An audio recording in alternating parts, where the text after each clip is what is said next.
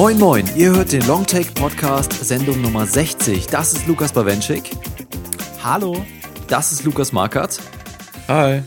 Mein Name ist Johannes und wir reden heute in NSA-Schlagwörtern darüber, wie anschaulich Oliver Stone in seinem neuen Film Snowden das Leben des berühmten Whistleblowers durchleuchtet und danach komplettieren wir unser Überwachungs-Double-Feature mit dem Klassiker von Francis Ford Coppola, The Conversation aus dem Jahr 1974. Außerdem gibt es heute noch einen kleinen Vorbericht und Ausblick auf das Filmfest Hamburg und natürlich auch die Meinungen unserer geschätzten Hörer. Loslegen werden wir aber mit Oliver Stones Snowden. Lukas Markert konnte den Film leider nicht sehen, deswegen werden Bawenschik und ich diesen Film im Dialog diskutieren und das machen wir wie immer nach dem Trailer. Bis gleich. Warum wollen Sie zur CIA? Ich möchte meinem Land dabei helfen, die Welt zu verbessern. Was machst du gleich nochmal? Analysen fürs Außenministerium. Deuten Richtung Außenministerium? Das ist da ungefähr. Bist du sicher? Ja, ich muss zugeben, Orientierung ist nicht unbedingt meine Stärke. Lügen offenbar auch nicht gerade. Du musst an beiden arbeiten, wenn du Spion werden willst. Suche den Terroristen im Internet Heuhaufen. Das moderne Schlachtfeld ist überall.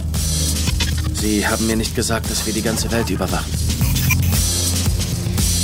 Wenn man das neueste Spielzeug haben will und ein sicheres Leben, zahlt man den Preis dafür. Die Leute wissen ja nichts von diesem Deal. Ihr Laptop ist aus. Oder war es, aber sie hat vergessen, es zuzuklappen. Das Programm ist so gerissen, da geht nicht mal das Webcam-Licht an. Hm. Ich habe mich immer gefragt, wie es darunter aussieht. Entweder bin ich im Unrecht oder der Staat.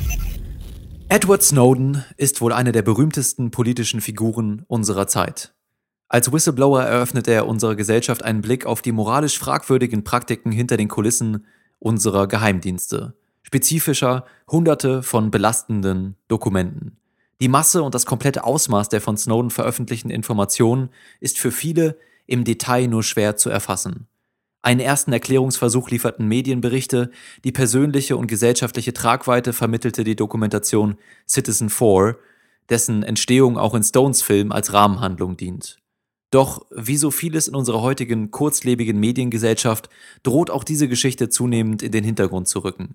Oliver Stone stemmt sich nun mit seiner Dramatisierung der Ereignisse gegen diese Entwicklung. Denn der Filmemacher, der über die letzten Jahrzehnte seiner Frühform als Gesellschaftskritiker und Visionär etwas hinterherläuft, lässt sich regierungskritische Biopics ungerne entgehen.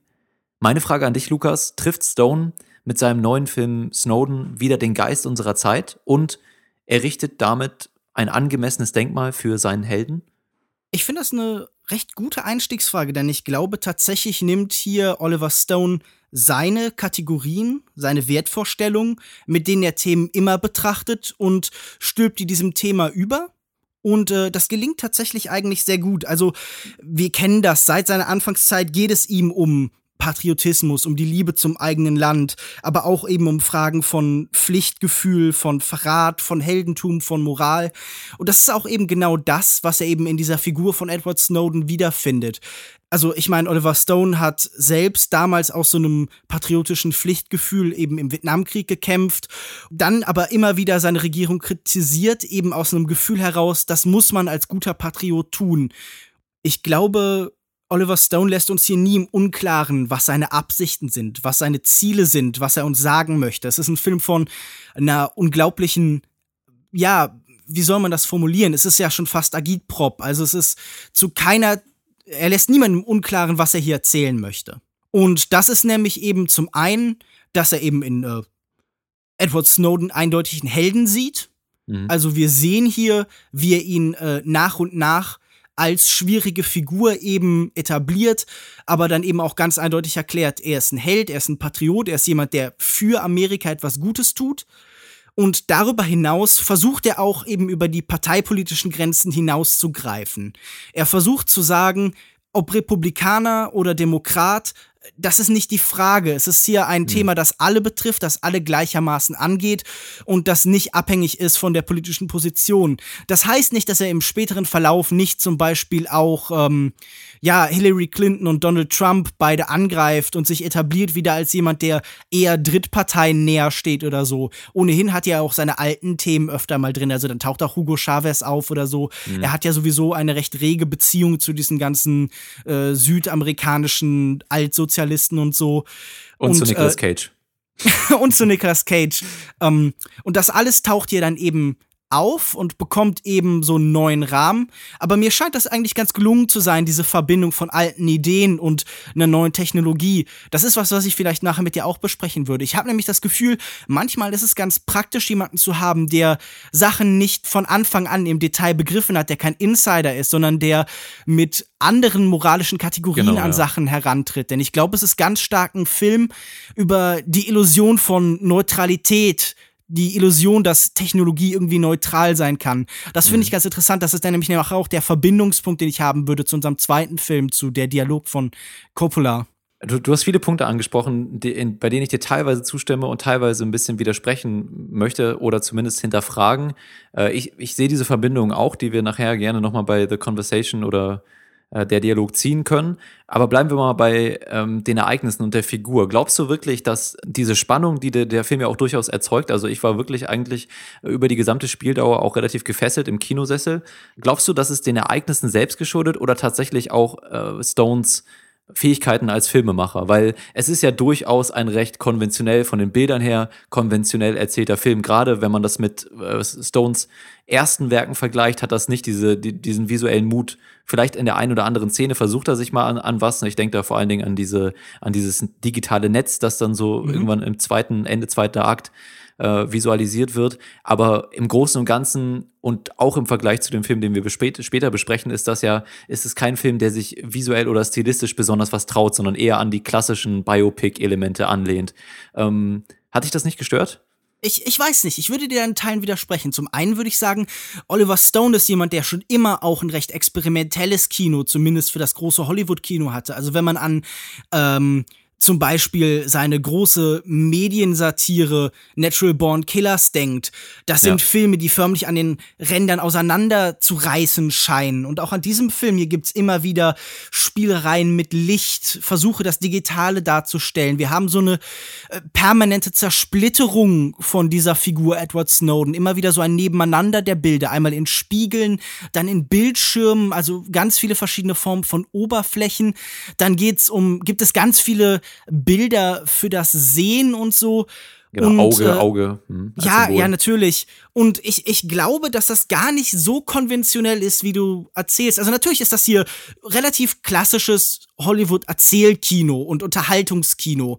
Und das benutzt er eben so als Grundlage. Und das ist, glaube ich, auch, was ich von sagen wollte. Also er hat hier eine relativ klare Mission. Er hält auch nicht hinterm Busch damit, was er erzählen will und dass er damit so viele Leute wie möglich erreichen will. Genau. Ich glaube, er hat äh, Laura Poitras Doku gesehen, fand die auch großartig und hat sich aber gedacht, ich möchte mehr Menschen damit erreichen. Ich habe ein Ziel das ist ja genau das, was ich angesprochen habe, auch in meiner Einleitung, dass eben versucht wird, nochmal die gesamte Tragweite dieser Ereignisse auch an den Durchschnittsbürger so ein bisschen zu vermitteln und ja. das auch ein bisschen zu emo emotionalisieren. Und da kommen wir zu dem zweiten Punkt, äh, den ich vorhin der, äh, bei deinem ersten Statement auch ansprechen wollte, und zwar diese Figur von, von Edward Snowden. Ich glaube, irgendwann im Film fällt äh, in, in einem Gespräch mal der Satz, den Edward Snowden auch selbst äußert, dass jeder Mensch Geheimnisse hat, ja. Und offensichtlich ist Edward Snowdens Geheimnis dann im, im Verlaufe seines Lebens und ähm, ja, seines noch jungen Lebens, dass er das nicht mehr gutheißen kann, was die NSA macht und sich dann zu den mhm. bekannten Schritten entscheidet. Hat dir nicht trotzdem in dem Charakter dieses Geheimnis gefehlt, äh, das ein bisschen über diese Ereignisse herausgeht und, und den Charakter nicht nur über diese Liebesgeschichte, die ja auch relativ konventionell erzählt wird, wenn gleich für mich emotional auch schon mit Durchschlagskraft, aber ähm, mir hat da dieses, dieses Geheimnis gefehlt, was, was äh, Snowden, der ja auch in den Medien sehr analytisch und, und nüchtern rüberkommt, dem noch mal so ein bisschen mehr Leben gibt. Weil so definiert er den Charakter eben komplett über diese Ereignisse. Ich verstehe theoretisch, was du meinst. Ich glaube aber, hier kommen so verschiedene Wünsche zusammen, die äh, Oliver Stone so nicht bedienen möchte. Ich glaube zum einen, findet hier viel aus seinem Privatleben statt, weil ähm, Oliver Stone äh, politisches und privates verknüpfen möchte. Also er möchte uns ganz explizit und am eigenen Körper und auch eben über diese Beziehungen klar machen, wie unmittelbar das jeden Einzelnen betrifft. Also ich musste ein bisschen an äh, John Oliver denken, der ja auch ein Interview geführt hat mit Edward Snowden. Und die Pointe dieses Beitrags war dann letztendlich, okay, die Regierung kann eure Penisbilder sehen.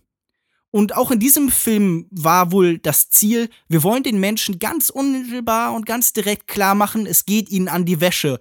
Also von einer Szene, in der eben äh, Edward Snowden über eine Überwachungskamera halt eine ähm, eine attraktive Muslima, die sich halt eben auszieht, betrachtet, über halt diese Tatsache hin, dass äh, Lindsay Mills, also seiner Freundin, auch wohl äh, Nacktbilder aus dem Internet irgendwie entwendet werden, dass so ein allgemeines Interesse an ihnen besteht. Immer wieder geht es darum, ganz unmittelbar anhand dieses Paares klarzumachen, wie eben dieses Thema funktioniert, wie die Überwachung hier funktioniert. Und ich glaube, deshalb ist natürlich dieses Leben, das Edward Snowden da führt, auch ein exemplarisches, weil es als Leben von jedem eben funktionieren soll, als eines mit Höhen und Tiefen.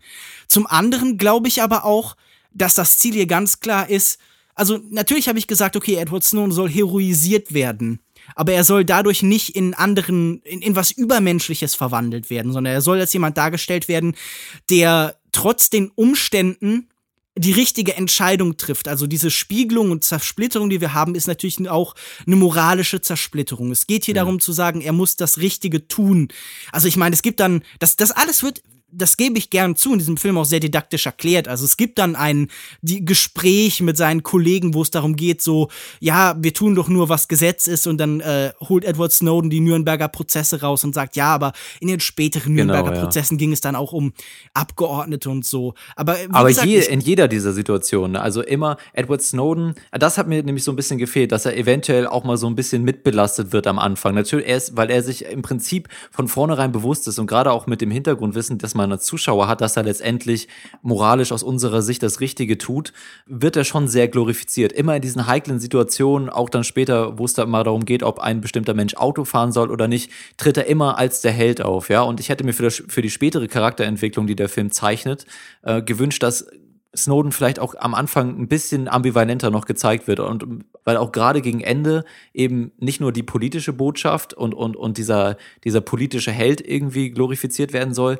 sondern ja auch ganz deutlich gesagt wird, das war auch eine, eine persönliche Entwicklung. Ja, ganz am Ende wird nochmal erwähnt in, in einem Dialog von Edward Snowden selbst, dass das etwas war, womit er zufrieden kann, zufrieden sein kann als Mensch, etwas geschaffen zu haben von Wert für die Gesellschaft und auch für ihn persönlich. Und ich habe das Gefühl, das hätte sich noch so ein bisschen schöner aus dem Film dann äh, in der Entwicklung ergeben können. Äh, ich verstehe total, was du meinst. Also wir, wir sehen ihn ja, wie schon angesprochen, als Zweifler. Er äh, befindet sich von Anfang an in so einem politischen Zwiegespräch mit der so als liberaler Counterpart äh, entwickelten Lindsay, die ja schon, also ihr erstes Treffen, da läuft dann jemand vorbei und möchte eine Petition haben und ähm, hm. dann, äh, dann, dann unterschreibt sie aber er nicht und er möchte halt irgendwie nicht politisch aktiv werden. Und ich glaube, seine Schwäche, sein Makel ist diese von mir schon angesprochene Illusion von Neutralität.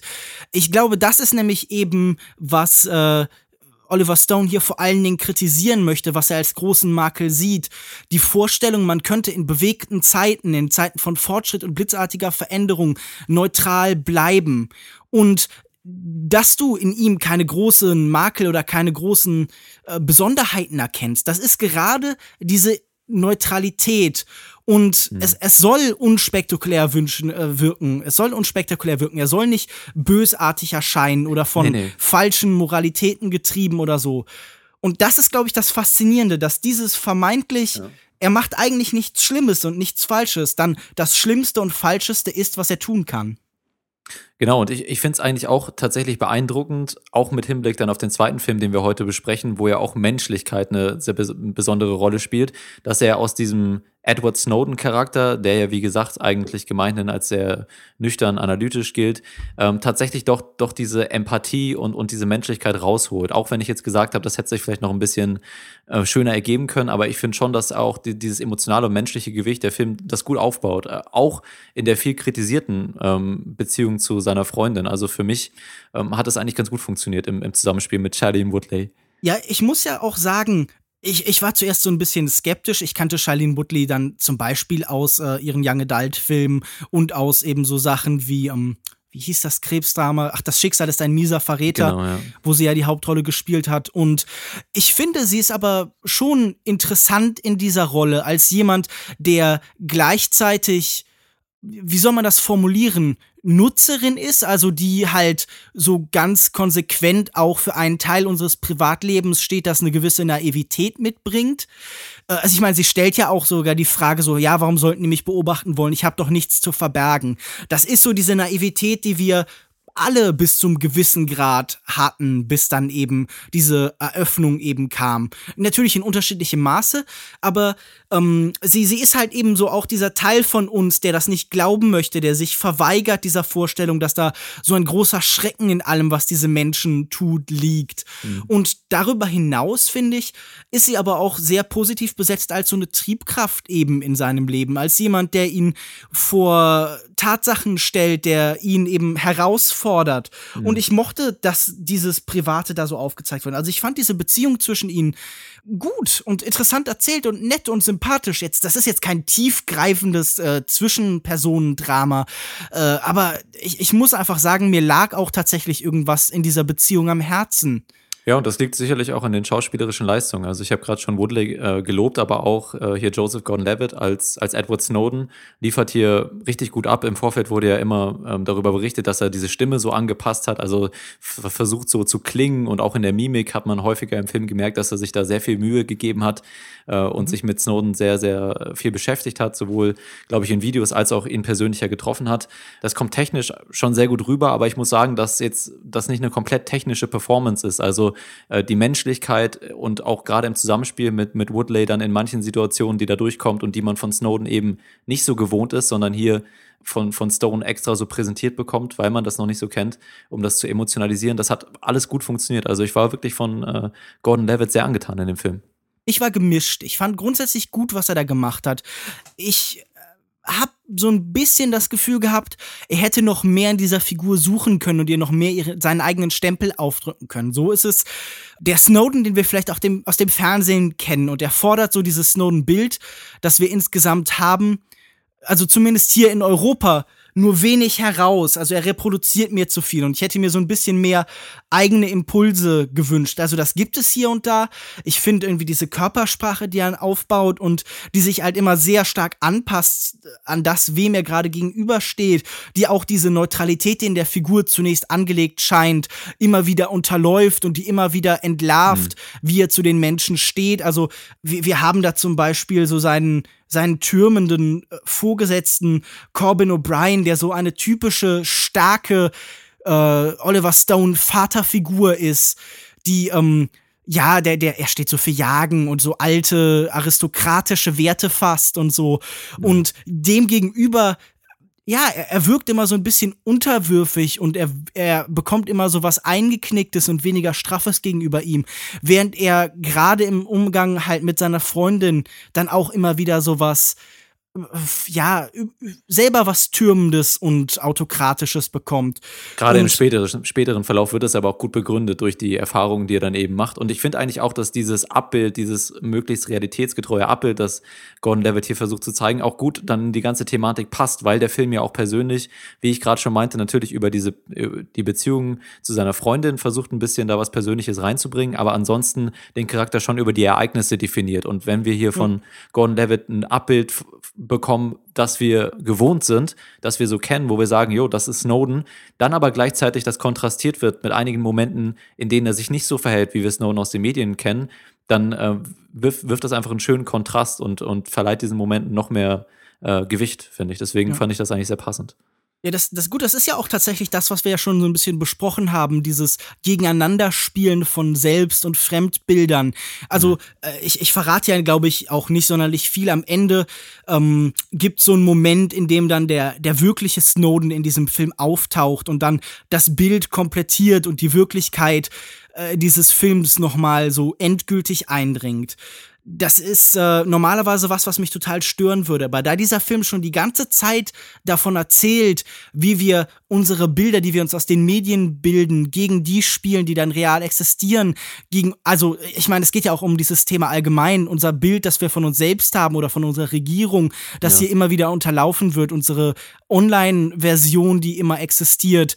Das alles wird ja gegeneinander gespielt und irgendwie immer wieder in, in neuer Form hervorgebracht. Mhm. Und das ist, glaube ich, halt auch eines der großen Themen, das ist auch eines der großen Themen dieses Films eben. Also ich finde es thematisch auch ganz passend, dass eben dann doch diese, diese Diskrepanz zwischen den beiden Figuren nochmal aufgebaut wird am Ende. Aber es nimmt einen schon raus, weil man einfach automatisch als Zuschauer plötzlich vergleicht, wie akkurat war denn die Stimme von Joseph Gordon-Levitt jetzt wirklich, weil ja doch noch ein kleiner Unterschied besteht. Ähm, das hat dann, das bekommt dann tatsächlich dieses, diese, dieses technische, wo man als Zuschauer dann vielleicht weniger auf die emotionale, auf das emotionale Gewicht dieser Szene achtet, als tatsächlich auf der, auf das Aussehen und die Stimme und so weiter. Mhm. Ähm, ja gut, man muss ja sagen, alle Darsteller hier sind und sehr bemüht, akkurate Porträts zu geben. Also Melissa Leo, die Laura Poitras spielt, es ist wirklich ähm, auch gut gecastet und eine sehr nahe Repräsentation.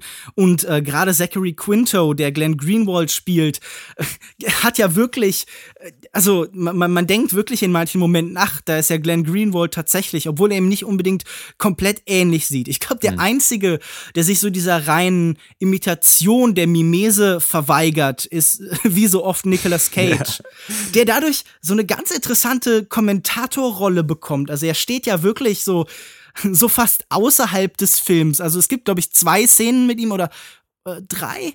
Ja, und, und immer wirkt er so wie jemand, der von außerhalb in diesen Film reinkommt und sagt so, okay, ich mache hier nicht viel, aber ich bewerte so das Ganze. Ich bewerte so den Snowden, wie wir ihn jetzt haben. Mhm. Und das, das hat mir eigentlich sehr, sehr gut gefallen. Äh, er ist tatsächlich auch so, so eine typische enttäuschte Amerikaner-Figur. Ähm, ganz viele von diesen Menschen, die wir treffen, sind so definiert durch ihr Büro und durch ihr Auftreten. Wir sehen irgendwie äh, Corbin in seinem so fast äh, englischer Landadel-mäßigem Zimmer mit so einem Jagdgemälde. Und wir sehen dann auch zum Beispiel die, die verschiedenen Häuser, in denen wir dann eben Snowden selbst wieder treffen. Und er ähm, steht vor so einer Vitrine voller so Memorabilien, so voller Erinnerungsstücke an Amerika. Und er hat so seinen Patriotismus schon so halb aufgegeben. Und am Ende taucht er dann eben noch mal auf in so einem Moment, der auch aus so einem Sportfilm stammen könnte, wo er so, ja, er hat's gemacht, er hat's geschafft. Ja. Und das ist so, wie, wie gesagt, das ist halt Oliver Stone. Das ist jetzt jemand, der nicht damit äh, sich zurückhält, was er erzählen möchte. Und äh, ja. ich meine, dafür muss ich sagen, hätte man niemanden besser casten können als äh, Nicolas Cage. Ich der halt einfach immer überlebensgroß ist und der immer aus dem ach, super. Auch diese Körperhaltung, die der an den Tag legt. Ich, das ist, man muss mal darauf achten, was der mit seinen Schultern und Armen macht. Ja. Das ist wirklich Nicolas Cage, wie man ihn kennt und liebt. Es ist nicht unbedingt klassisch menschlich, aber es ist sehr, sehr schön. Er gewinnt auf jeden Fall auch an Menschlichkeit dadurch, dass er so ein bisschen zugenommen hat. Ich weiß nicht, ob er, ob das einfach, äh, äh, ob, er, ob er wirklich zugenommen hat, ich, aber er kommt ein bisschen dicker glaub, in den rüber. Das ist zum Teil äh, so ja, Maske und Suit Maske. und so. Mhm. Also ich glaube, so dick ist er dann doch nicht. Aber das macht ihn auf jeden Fall noch ein Stück sympathischer, auch wenn er eigentlich komplett hätte aus dem Film auch rausgeschnitten werden können, so also rein von der ja, Handlung also her. Es, es hätte jetzt keinen großen Verlust nee. dargestellt, außer, weißt du, wenn ich ehrlich bin, könnte man eigentlich in jeden Film so ein bisschen Nicolas Cage schneiden. Da muss nicht viel da sein. Einfach jeden Film irgendwie Nicolas Cage, der zwei Szenen hat und da irgendwie dann ist man so, ach, Nicolas Cage. Also ich meine, äh, für, für, mich war er definitiv eins der, äh, der großen Highlights. Aber natürlich ist auch äh, Rhys Ifans als äh, Corbin O'Brien ziemlich gut. Da mag ich auch, wie Form und Schauspiel zusammenkommen, denn in einer Szene, wo er versucht, Edward Snowden einzu, ja, ähm, mhm. einzuschüchtern, da tritt er halt tatsächlich als Big Brother auf. Er ist so groß wie in diesem bekannten Werbespot über Big Brother von Apple, so auf so einer Leinwand projiziert. Sein Gesicht ist auch ein bisschen zu nah. Und ähm, immer wieder, ne? Er geht immer wieder so ganz nah an die Kamera ja, genau. Mir also, gefällt nämlich diese Mixtur auch sehr gut aus aus, aus einer zugänglichen Form für den normalen Zuschauer, weil Stone ja auch die Dokumentation quasi als Rahmenhandlung benutzt und dann teilweise auch mit Voice-Over von Snowden in die verschiedenen Episoden überleitet, so den mhm. Zuschauer ganz eng an der, an der Hand nimmt und dann aber in ausgewählten Momenten immer wieder mit der Form so offensichtlich spielt, dass das einmal sehr beeindruckend ist und aus dem Film rausfällt und zweitens auch dem normalen Zuschauer auffällt. Also diese Szene, in der Corbin O'Brien dann wirklich so mit seinem Gesicht über ihm türmt und, und ihn einfach komplett den ganzen Frame einnimmt und Edward Snowden so als kleiner Wichter vorsteht, ist ein richtig kraftvolles Bild so, ja. Und das hat man in verschiedenen Momenten, auch mit dieser Visualisierung der, mhm. dieser Virtualität und mit dem Augenmotiv und. Aber das würde mich dann interessieren, wie fandst du denn die Darstellung des Internets? Also ich habe schon in vielen Fällen gelesen, dass Leute das kritisiert haben, dass sie so waren, so, das wirkt so ein bisschen wie aus so einem AOL-Werbespot von 2002, ja, genau. so ein bisschen zurückgeblieben und so. Ähm, hast du das auch so empfunden? Es hat schon sowas, auch dass dann auch das Augenmotiv da wieder mit eingebunden wird und so. Das hat schon irgendwie was, was Werbe, Werbespothaftiges, aber. Ja, aber. Äh, ich, ich muss halt sagen, ich fand gerade das interessant, dass also dieses Augemotiv, okay, um das Sehen und Überwachen und so, das ist natürlich sehr erstmal die offensichtlichste Ebene. Aber ich fand das interessant, weil ähm, wir sehen diese Welt von des Internets, diese Verbindung, die ganzen sozialen Netzwerke und die Videos und die ganze Welt. Er hat da wirklich so eine kurze Montage und das fließt dann alles zusammen zu seinem Auge. Und in diesem Moment wird das Internet so ein Abbild der menschlichen Innerlichkeit, so eine Art gewaltiges menschliches Gehirn. Und ich mag das als Gedanken, dass das Internet naturalisiert wird, dass jetzt endgültig gesagt wird, ihr, ihr denkt, das Internet ist irgendwie was Separates von euch, aber mittlerweile ist der Mensch Teil des Internets und umgekehrt. Wir haben so eine Gleichzeitigkeit, so ein, mhm. äh, so ein Verschmelzen schon fast. Und das ist in diese, was in diesem Bild mitspielt. Also ähm, er meint das jetzt, glaube ich, gar nicht auf so einer posthumanistischen Ebene oder so, sondern vor allem auf der Ebene, ihr könnt das nicht mehr ignorieren das, was da passiert, ist eine Fortführung von euch selbst. Im Internet äh, diese, diese Ersatzfigur, dieses Bild, diese Zersplitterung, das seid auch ihr. Und wenn ihr versucht, das von euch zu trennen, dann äh, wird euch das zum Verhängnis. Und deshalb fand ich das clever in diesem Moment eigentlich. Aber gleichzeitig in diesem Bild schwingt schon auch was Dystopisches mit, weil wenn du dich an die, an die Symbolik erinnerst, ähm, fließen diese ganzen Stränge zusammen um so eine riesige schwarze Kugel, die einfach nur wie so ein schwarzes Loch ja, in der so Mitte klafft. Ja, ein schwarzes Loch, das alles saugt, das stimmt Genau, schon. ja, und da, da ist diese, diese riesige Gefahr, ja, und dieses Undurchdringbare, was man dann per persönlich gar nicht, gar nicht mehr sehen kann, ja, wo das Licht nicht mehr hinfällt, aber was einen riesigen hm. Teil davon einnimmt. Was, also, was interessant wird, weil dann der Mensch eine innere Gefahr hat. Also genau, ja. wir alle haben irgendwie so ein schwarzes Loch in uns in dieser Hinsicht. Also ich glaube, das ist halt, was er, er spricht dann auch später so ganz offensichtlich von diesem Konflikt zwischen Freiheit und Sicherheit.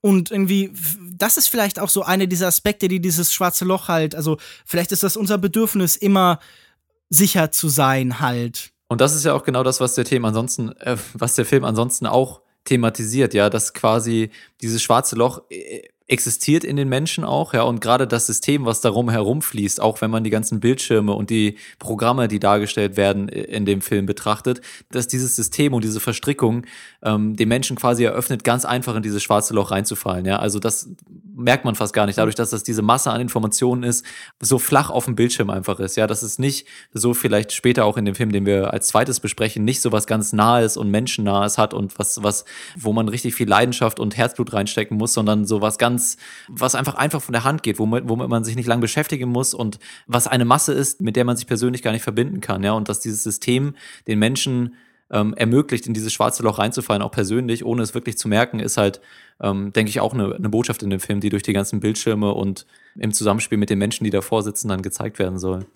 Was ich eben auch noch interessant finde in Bezug auf das Digitale, ähm, ich glaube, hier besteht ja gerade in, äh, in Bezug auf Technologie wie zum Beispiel X-Keyscore oder so ähm, mhm. wirklich auch das Bedürfnis zu zeigen, wie der genaue Ablauf ist. Also das hat wieder mal etwas Oberlehrerhaftes, aber halt auf eigentlich eine sehr aufklärerische, interessante Art. Also ich glaube ja, Oliver Stone versteht sich als aufkläre, aber ähm, es geht ja nicht darum, dass es im Detail alles korrekt ist, 100 Prozent. Und, und also ich meine, wir erwarten hier ja keine technische Abhandlung von einem Unterhaltungsfilm, aber hinzugehen und zu zeigen, so funktioniert XK-Score. Das ist quasi eine Suchmaschine für alles. Genau. Äh, das, ich meine, am Anfang wird ja auch Snowden gefragt, äh, wie funktioniert das Internet? Und immer wieder geht's darum, durch eine Vereinfachung greifbar zu machen und den Leuten Bewusstsein dafür zu schaffen, was genau mit ihnen passiert. Und ich, ich kann verstehen, wenn man sich daran stört, dass das so was äh, Telekolleg-mäßiges hat. So, guckt, dann klickt man so und dann passiert das. Ich fand es aber effektiv. Ich, ich, ich glaube nicht, dass irgendwie man äh, hier, also man kann das alles kritisieren, man kann sagen, ach, das ist aber offensichtlich und so. Und ich glaube halt, das ist Oliver Stone komplett egal. Der will uns erklären, der möchte Lehrer sein. Ich glaube, man wird ihm nicht gerecht, wenn man sagt so, ach, er spielt sich hier als Lehrer auf, weil, ja, gut, tut er. Genau, das ist der Sinn der Sache. Ich habe auch auf Instagram, habe ich nach dem Film oder einen Tag später so ein Bild gepostet von zwei Bildern von meinem Laptop, bevor und nachdem man Snowden gesehen hat. Und auf dem einen war eben meine Webcam abgeklebt, wie sie im Moment auch noch direkt gerade vor mir abgeklebt ähm, äh, vor mir steht. Also äh, ja, macht ja Mark Zuckerberg auch, haben wir auf diesem Bild alle gesehen. Genau, also es hatte einfach einen direkten äh, Impact so auf mein Leben auch, auch wenn es nur so ein kleines Detail ist. Da muss ich übrigens auch sagen, das fand ich ganz faszinierend. Ich habe dieses Bild zum ersten Mal irgendwo auf Twitter gesehen, dieses Mark Zuckerberg Bild, wo er dann halt mit hinter im Hintergrund die abgeklebte Kamera hat und ganz klassisch schrieben da Leute drüber, ja, ach, Natürlich ist das bei ihm wichtig, weil er ist halt der Kopf einer großen Firma und irgendwie ihn will man tatsächlich auch überwachen und er hat was zu irgendwie verbergen, weil er an der Spitze der Industrie steht. Aber mich persönlich, also mir will doch keiner beim Wichsen zugucken. So mehr oder weniger war die Argumentation. Ich finde das so faszinierend, dass dieses äh, aber ich habe nichts zu verbergen, obwohl es so sehr ein Klischee ist, obwohl es so oft schon, gerade zum Beispiel in der deutschen Geschichte mit der DDR, hinterfragt worden ist, dass das immer noch eine legitime Argumentation für viele ist. Und da würde ich halt sagen, scheint mir dieser Film doch wirklich einfach sehr nützlich und sehr angebracht. Genau. Auch mit dieser äh, Erklärung von diesen drei Hopsern, die man machen darf, ne, und wie viele Menschen man dadurch erreichen kann und überwachen kann, die eigentlich oh. gar nichts mit, dem, mit der eigentlichen Thematik zu tun haben. Ja, einfach Me Metadaten auf ein ganz einfaches Bild runtergebrochen. Man muss aber sagen, äh, es gibt auch, finde ich, genug Sachen an diesem Film, die so ein bisschen anstrengend sind und die nicht so gut funktionieren. Ich muss sagen, einmal ist er mir an manchen Stellen fast zu pathetisch. Also irgendwann kommen wir an einen Punkt, wo zu viel amerikanische Flaggen, zu viel bedeutungsschwangere Musik im Hintergrund und äh, zu viel Biopic einfach Einzug in diesen Film erhält. Er macht sogar für mich eine der typischen, er begeht eine der Todsünden des Biopics, die es ganz oft gibt und die ich immer furchtbar finde. Er bringt unseren Protagonisten in einen Raum und lässt einen versammelten Saal applaudieren. Und damit nimmt er quasi die Reaktion des Publikums vorweg. Er sagt so, ja, das ist Applaus würdig, hier ist die Hagiografie komplett, äh, jubelt ihm zu und das kann man dann auch noch zeigen und dann hat man auch den Oscar-Jubel gleich noch mit. Das fand ich unfassbar nervig. Also es so nimmt auch dem Zuschauer seine Verantwortung, ne? Weil man ja so, okay, ja, er hat ja schon seine Anerkennung bekommen, gut muss ich das ja nicht mehr machen, so einen auf den. Also das ist durchaus kontraproduktiv auch. Also ich glaube, dass diesen Gedanken unterläuft er ja, indem er gerade im Abspann dann auch noch aktuelle Entwicklungen zeigt, indem er äh, erzählt, was aktuell eben noch Lage ist und so. Also ich glaube, er äh, versucht schon so ganz nach aktivistischem Mantra am Ende uns auch noch so ein bisschen Material mitzugeben, so das, was man halt am, äh, am Stand der, der Demonstranten dann irgendwie bekommt, um zu Hause noch ein bisschen sich zu vertiefen in das, was es eben zu besprechen gilt. Aber trotzdem ist mir dieser, ja, dieses Biopic-Ende, ja. obwohl ich da interessant finde, wie eben mit diesen nebeneinander stehenden Bildern auch über diesen Roboter gespielt wird. Ähm, obwohl ich das interessant fand, fand ich sehr frustrierend, dass da wirklich dann applaudiert wurde. Ich fand ja persönlich sehr frustrierend, das ist jetzt eine Kleinigkeit, aber diese Szene, in der er in, äh, in Hawaii in, in, bei der NSA mhm. äh, sitzt und da den Datenklau äh, tatsächlich vollführt und dann diese Fenster, diese, diese äh, Fortschrittsfenster, die Balken angezeigt werden. Ja. Und äh, tatsächlich auf dem Close-Up, ne, also die Spannung wurde in der Szene dadurch erzeugt, dass es auf seinem Bildschirm sichtbar war und dass Leute das jetzt vielleicht entdecken, dass er gerade da was rüber kopiert. Ja. Aber auf dem Close-Up auf dem Bildschirm war halt da ist doch, da ist die Taste, wo du einfach raufklicken kannst, da minimiert sich das und wird nicht mehr angezeigt, so auf dem Bildschirm. Ah, das war so ein bisschen cringeworthy. Ja, allgemein muss ich sagen, diese ganzen äh, Spannungsmomente, die da am Ende noch erzeugt werden, die halt auf seine Finalität hinweisen. Also auch dieser Moment mit den äh, Security-Kräften und dem Zauberwürfel, das fand ich wirklich nicht gut gelöst. Also ich habe das Gefühl, äh, dieses Suspense-Thriller-Element brauchte dieser eigentlich in dem, was er grundsätzlich erzählt, schon hochspannende Film überhaupt nicht. Also das war so eine Zuspitzung, die mir wirklich albern erschien. Ja. Ähm, und vielleicht eine letzte Szene, die ich am Ende noch anführen würde, die, die mir gut gefallen hat, nochmal mit Bezug auf die Menschlichkeit von Edward Snowden, was ja durchaus bei dem Charakter schwierig werden kann, ist dieses Interview, was er am Anfang führt, bevor er zur CIA kommt, wo er quasi unter anderem seine Bewerbung damit begründet, dass das ganz cool fände, die höchste äh, Sicherheitsstufe da zu haben und Zugang Mhm. zu den ganzen Informationen zu haben. Und, und dann meinte der, meint der Direktor, ja, das ist eigentlich die falsche Antwort, aber wir haben hier gerade Not am Mann, du bist trotzdem mit dabei, so ein auf den. Ähm, und das fand ich eigentlich sehr schön, weil das im Prinzip genau die Antwort ist, die man von einem Whistleblower äh, erwarten würde, weil das was Menschliches hat, ja. Und diese ganzen Roboter antworten, ja, ich will, dass USA die größte Country bleibt und, und äh, Terroristen will ich fangen und so. Ähm, das sind die Leute, die später nichts unternehmen und die Leute, die äh, bei solchen Fragen auch einfach mal ein bisschen Menschlichkeit zeigen, sind dann die, die auch äh, bei den späteren Prozessen diese Menschlichkeit im Kopf behalten und ähm, das fand ich einfach einen kleinen, schönen kleinen Moment. Was ich übrigens auch noch gern kritisieren würde, ist, ich glaube, diese Rahmenhandlung mit dem Dokumentarfilm hätte besser genutzt werden können. Ich hätte mir da mehr Korrespondenz zwischen Gegenwart und Vergangenheit, zwischen äh, ja, Rückblende und dem aktuellen gewünscht. Also ich hatte das Gefühl, das ist benutzt worden, um halt äh, von Schauplatz zu Schauplatz, von Schauplatz zu Schauplatz zu äh, gelangen, um dem Ganzen so eine gewisse Kohärenz zu geben, um eben einen Rahmen zu schaffen. Aber irgendwie habe ich mir gewünscht, das hätte man besser eingesetzt. Also die Struktur dieses Films ist gut, aber ähm, nur an manchen Stellen hatte ich das Gefühl, dass es tatsächlich korrespondiert hat. Ansonsten habe ich das Gefühl, da war so eine Parallelität so ein bisschen, die mich gestört hat. Gut, ich würde sagen, wir können zum Fazit kommen. Ich fange einfach mal an ähm, und dann darfst du gleich da, die Diskussion abschließen. Für mich war das ein spannender Film, ein wichtiger Film, äh, mit dem Stone hier versucht, die Massen zu erreichen und eine wichtige Botschaft zu transportieren. Liegt vielleicht auch daran, dass ich so ein bisschen Fable habe für diese ganze Geheimdienstwelt. Dann das wertet den Film für mich immer schon so ein bisschen auf und macht spannender, weil er durchaus über Strecken recht konventionell erzählt wird. Aber ich glaube, dass hier die Emotionalität gut rüberkommt, das Gewicht äh, das gesellschaftliche Gewicht dieser ganzen Ereignisse gut rüberkommt.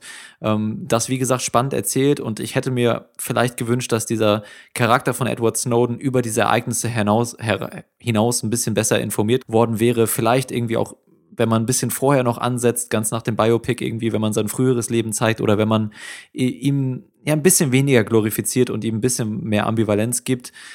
Ja, das hätte ich mir irgendwie gewünscht und dann in, in einigen Momenten war er dann halt doch ein bisschen auch ein bisschen cringeworthy und ein bisschen zu Biopic-haft. Aber ich fand insgesamt war schon spannender und, und wichtiger und äh, auch ein unterhaltsamer Film einfach und deswegen gebe ich vier von fünf möglichen Sternen. Mir dieser Film auch gefallen. Ich habe mich im Nachhinein so ein bisschen gefragt, was wäre, wenn ich einen ähnlich gemachten Film von jemandem gesehen hätte, der Snowden für einen Verräter hält, wenn mir in dem gleichen Stil das Gegenteil präsentiert worden wäre und habe gedacht, er hat natürlich, wie so oft bei Oliver Stone, gelegentlich auch so den Charakter von einem Propagandafilm, der, wie du schon sagst, glorifiziert, überhöht, heldenhaft macht. Aber ich muss auch sagen, dieser Versuch, politisch allgemein anzukommen, diese klare Art, wie das präsentiert wird.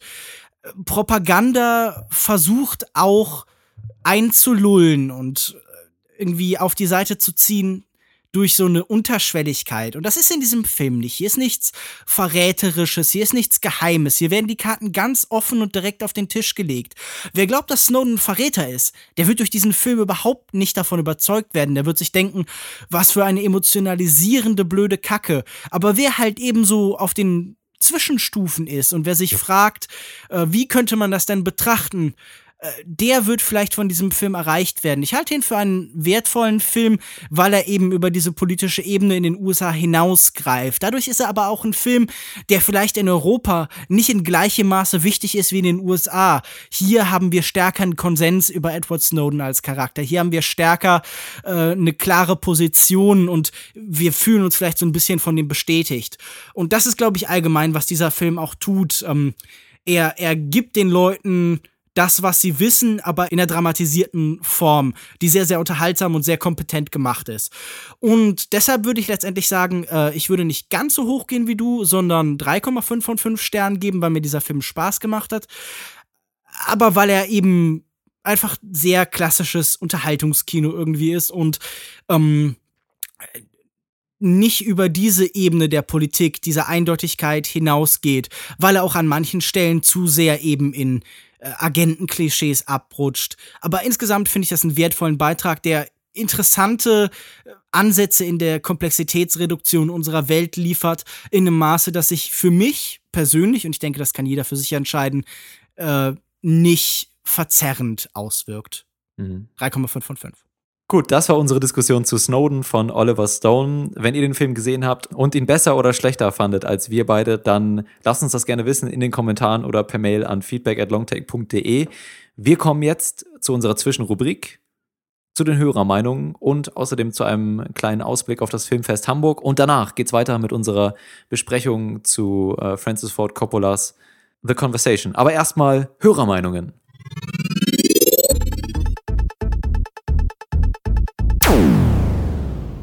Hörermeinungen. Wir lesen sie wieder einmal vor und uns erreichten zwei Meinungen unserer Hörer unter unserer aktuellen Episode 59 zu Chick und Entertainment, in der wir die wundervolle Michaela Satori zu Gast hatten, ähm, die man übrigens auch mal loben kann in den Kommentaren, würde ich sagen.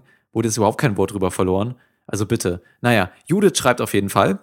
Schade, dass eure Diskussion so sehr auf die Buchadaption fokussiert war. Das war ja, mhm. hast du ja auch lamentiert, ne, Lukas. Ich hätte mir mehr Kritik am Film als Film gewünscht, denn auch als solchen fand ich ihn einfach ganz furchtbar. Aha. Ihr spracht über die schönen epischen Einstellungen. Leider hat der Mut gefehlt, sie ein bisschen auszukosten. Alles blieb hektisch, die Schnitte zu schnell. Nur um einem Film Tempo zu geben, muss man ja nicht überhastet Szene an Szene rein. So blieben die besonderen Einstellungen, Abziehbilder, die bestimmt als Stills in einem Presseheft super aussehen und sich toll auf Instagram machen. Ähm, ich persönlich habe mich gar nicht mehr in der Diskussion so getraut, die Form des Films zu kritisieren. Und, und, weil ich fand die Bilder nämlich auch tatsächlich gar nicht so, äh, so inspirierend oder schön, aber ihr fandet die anscheinend alle wirklich sehr schön. Für mich sah das tatsächlich so ein bisschen aus wie Fernsehdeutschland. Ähm, aber ihr habt ja so viel Dynamik und so in den Einstellungen erkannt, deswegen habe ich mich während der Diskussion nicht mehr so wirklich getraut, auf, auf, auf das äh, Battlefield mich zu begeben. Äh, aber ich stimme dir da durchaus zu, Judith. Jetzt kannst du wieder feige aus deinen Löchern kriechen, ja, genau. Wochen nach der Diskussion und dann sagen, ja, ja, ich habe das doch alles ganz anders gesehen. Ich habe es ja auch also, kritisiert. Aber. Ich, ich, ja, natürlich, das ist ja auch legitim. Ich verstehe den Vergleich zum Fernsehen aber nicht ganz. Also vielleicht gucke ich auch einfach nicht genug deutsches Fernsehen, aber mir schien sich das hier vom durchschnittlichen deutschen Kino doch gerade auch in der Gestaltung, im Aufbau, äh, in der Frage, wo die Kamera positioniert war und so sehr deutlich abzuheben von dem, was man irgendwie keine Ahnung, aus dem Polizeiruf kennt oder sowas. Ja, um genau zu sein, sie kritisiert ja auch, dass tatsächlich die Einstellung nicht wirklich, dass das Ding kein Raum geboten wurde, keine Zeit. Ähm, das ist absolut legitim. Ja. Das haben wir ja auch, glaube ich, alle im äh, Podcast so unterschrieben, dass wir das Gefühl hatten, äh, man, man hätte tatsächlich dem Film noch ein bisschen mehr Raum lassen können. Genau, und dann hat sie noch zwei Sachen zur Adaption, aber mit Blick auf den Film. In der ersten Szene des Films eine zentrale Situation, die eigentlich am Ende des äh, der erzählten Geschichte stattfindet. Vorwegzunehmen, funktioniert meines Erachtens überhaupt nicht. Da sind die Medien, Film und Buch einfach zu unterschiedlich. In literarischen Texten kann das kryptisch oder interessant sein. In Filmen wird damit meistens einfach nur ein Bild schon vorgegeben, auf das man im weiteren Verlauf warten kann. Ich persönlich war auch nicht so angetan von, dem, von der Eröffnungssequenz. Ich würde zum einen, glaube ich, sagen, dass das äh, eigentlich ein relativ klassisches Mittel im Film ist. Also ich glaube, dass ein einzelnes Bild isoliert stehend genauso kryptisch sein kann wie eben Textpassagen. Ich muss zugeben, dass das ein Stilmittel ist, das sehr oft eingesetzt wird, einfach, um es zu machen. Also irgendwie seit den 90ern ist das gerade auch für Actionfilme und so immer wieder aufgekommen und äh, das erfüllt dann selten wirklich einen Zweck. Aber gerade dieses Element, äh, das beschrieben wird, dieses Primen, dieses Ankern für einen bestimmten Gedanken, das kann in vielen Filmen sehr interessant sein, weil du damit alle Szenen, die dann kommen, unter äh, diesen Gedanken stellst. Also zum Beispiel, okay, unser Held wird in irgendeiner Form scheitern oder so. Hier muss ich auch sagen, ich fand es nicht sonderlich gelungen. Das war so ein Schnörkel, der äh, ja, man, man wollte in Medias Res gehen, sofort so ein bisschen Spannung erzeugen vor der langen genau. Vorstellung. Das schien mir hier wenig Das ist nämlich eigentlich so ein Konzept, was so in Fernsehskripten, und hier, hier bin ich wieder beim Fernsehvergleich, Wo denn? Echt? ganz üblich also, du ist. Ja, ja. So, ähm, das ist ein ja, Beispiel. ich habe jetzt, ich gucke auch nicht so viel Fernsehen, aber es ist generell. Aber ich, du weißt das trotzdem. Ja, weil äh, der Grund dafür ist, dass ich mir gerade die Masterclass von Aaron Sorkin angucke, der ja auch bekanntermaßen Fernsehautor ist. Ich wusste es allerdings auch schon vorher, der aber auch nochmal erklärt, dass es im Fernsehen ganz wichtig ist, dass man in den ersten zwei Minuten irgendeine Art, oder dass häufige, häufig Produzenten so möchten, dass es irgendeine Art von Explosion, halt. genau, weil ähm, es eben beim Fernsehen äh, eine viel größere Motivation ist, einfach auszumachen oder umzuschalten oder was auch immer, ja, oder sich eine andere Serie zu nehmen. Auch mit Blick auf Streaming-Dienste ist das ja super einfach. Beim Kino ist das was anderes, weil man da ja was investiert. Ja, da geht man nicht nach den ersten fünf Minuten schon wieder aus dem Film raus. Ähm, meistens zumindest nicht. Und deswegen ist es da eigentlich gar nicht so vonnöten, diese Spannung schon direkt zu Beginn aufzubauen. Aber Ähm, ob das in Zeiten von Binge-Watching und in Zeiten eben von Streaming-Diensten tatsächlich noch so ist, äh, Nee, gerade wage ich deshalb, weil die Motivation also. viel höher ist, zu sagen, ach, das ist langweilig, ich wechsle zu was anderem. Aber ich würde sagen, das ist, also natürlich ist das immer noch was, das präsent ist und so, aber ich denke, das war in früheren Zeiten, als tatsächlich das Fernsehen äh, die singulare Erfahrung war, in dem man dieses Ding erleben konnte. Und dann kam vielleicht viel später noch irgendwann die VHS oder die DVD oder so, noch viel dringender Cliffhanger und Hook am Anfang nötig hatte, als das Es ist Programm aber, heute ja, es ist aber definitiv das ja immer stärker auch ineinander übergeht und fließt und so. Also ich würde sagen, das ist sehr stark ein Thema, das heute nicht mehr im gleichen Maße wichtig ist. Äh, ja, aber für mich hat es eben auch Spannung aus dem Film tatsächlich rausgenommen auf, auf lange Sicht, weil man eben schon wusste, was passiert. Und mich persönlich haben auch diese Weißblenden total gestört am Anfang. Die habe ich dann auch, habe ich in der Diskussion auch gar nicht gesagt, aber es soll natürlich so filmrissmäßig, auch mit der, mit der, mit dieser wabernden Einstellung und so. Äh, Hm. Ähm, aber mich, mich haben diese Weißblenden irgendwie unfassbar gestört. Ich weiß auch nicht warum. Naja, Ich muss noch mal sagen, ich finde Armando Iannucci einfach auch besser als Aaron Sorkin. Aber gut. macht ja nichts. Und dann äh, am Ende kritisiert sie auch noch mal das Voice-Over, was sie unfassbar schrecklich fand. Ja, boah, super unnötig. Genau, das lese ich jetzt nicht noch vor, aber sie hat es auch kritisiert. Und ähm, genau, das war ihr Kommentar. Danke, Judith, für den Kommentar. Äh, sie hat uns auch auf, auf Twitter ähm, zum Filmfest Hamburg was gefragt. Da können wir aber gleich noch mal drauf eingehen, denn Camille sagt da auch noch was zu. Der hat nämlich auch kommentiert unter unserer aktuellen Episode und der schreibt folgendes. Genau, Camille hat geschrieben, dass er auch noch was nachtragen muss zu Maggies Plan. Und zwar, ähm, ich muss aber auch noch einen Nachtrag zu Maggies Plan liefern, obwohl es mir gar nicht bekommt, dass dieser Film immer noch so viel Aufmerksamkeit erhält. Einer meiner großen Enttäuschungen des Jahres. Aber ich muss jetzt doch mal Julian Moores skandinavischen Akzent verteidigen. Ich war zusammen mit einem Freund im Film drin, der Linguistik studiert und seine Expertise auch gerade im nordischen Bereich hat. Und der war doch ziemlich erstaunt darüber, wie akkurat der Akzent auf ihn wirkte. Gut. Die Frage ist halt, ob der dem Film dienlich ist, ob das eine interessante Figur schafft oder so. Ich bin mir sicher, dass Julian Moore das gut spielt. Ich glaube aber nicht, dass es hilft, diese Figur interessanter zu oder lustiger zu machen. Ich glaube, das ist eher doch das Problem. Oder was meinst du, Lukas? Ja, also da bin ich auf jeden Fall bei dir. Und wir haben auch, ich glaube, wir haben es damals auch angesprochen, beide den Film nur in der deutschen Synchronisation gesehen. Ich weiß jetzt nicht, ob Chameleon vielleicht im O-Ton gesehen hat und da die Sache dann nochmal ganz anders ausschaut. Ja, vielleicht war auch die deutsche Interpretation im Synchronstudio noch mal halt irgendwie besonders albern. Naja, Weiter schreibt dann Camille noch, lustigerweise war für mich der mitunter interessanteste Aspekt des Films, dass Julian Moores Charakter ihre Kinder offensichtlich zweisprachig erzogen hat, ohne dass dies groß explizit weiter thematisiert wurde, aber der Familienkonstellation einiges an Substanz verleiht. Damit können wir diesen Film aber auch endgültig zu Grabe tragen. Ich denke, da stimmen wir beide zu. ja, ähm, habe ich gar nicht so beachtet während dem Film, aber wenn das der interessanteste Aspekt des Films ist, dann sagt das ja natürlich auch schon einiges aus. Weiter hat Camille dann noch zum Filmfest Hamburg geschrieben. Leider, leider werden wir uns in Hamburg wohl nicht sehen. Ganz abgesehen davon, dass ich noch mit mir ringe, ob ich dorthin fahren soll oder nicht, wird es am Ende aber definitiv nicht der Freitag sein. Mhm.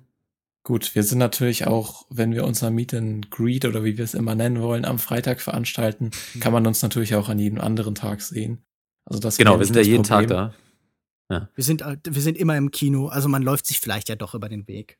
Er schreibt dann, ihr werdet vorerst weiterhin ein mystischer Schatten in meinem Gehörgang bleiben. Und dazu möchte ich sagen,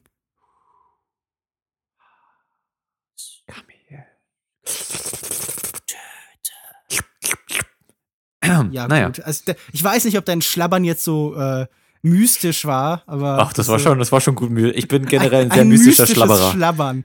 Ich, ich erinnere mich immer, wenn irgendwann ein Schlabbern irgendwo hört, dann äh, steht da im Drehbuch ein mystisches Schlabbern ertönt. Also es ist manch, es ist so Johannes, der mystische Schlabberer Dahlke. Das ist, so, so nennen dich alle deine Freunde. so sieht's aus.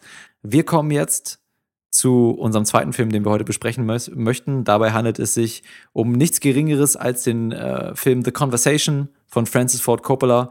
Und unsere Diskussion hört ihr nach dem Trailer. Bis gleich.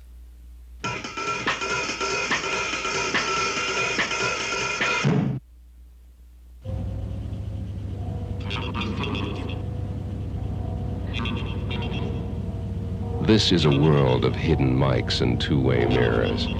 A world where nothing is private. Do you think we can do this? Later in the week. Do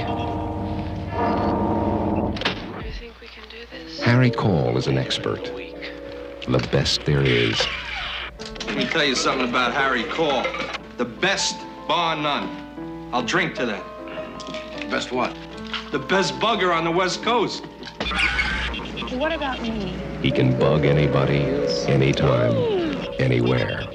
Nobody knows how you did it, though, Harry. Caused a hell of a scandal, too. Look, Bart, do you see him? The man with the hearing aid, like Charles. He's been following us all They're not people to him, just voices. Three people were murdered, that's all. He doesn't know them, and they don't know him. Uh, had nothing to do with me. I mean, I just turned in the tapes. Bless me, Father, for I've sinned. I've been involved in some work that I think I think will be used to hurt these two young people.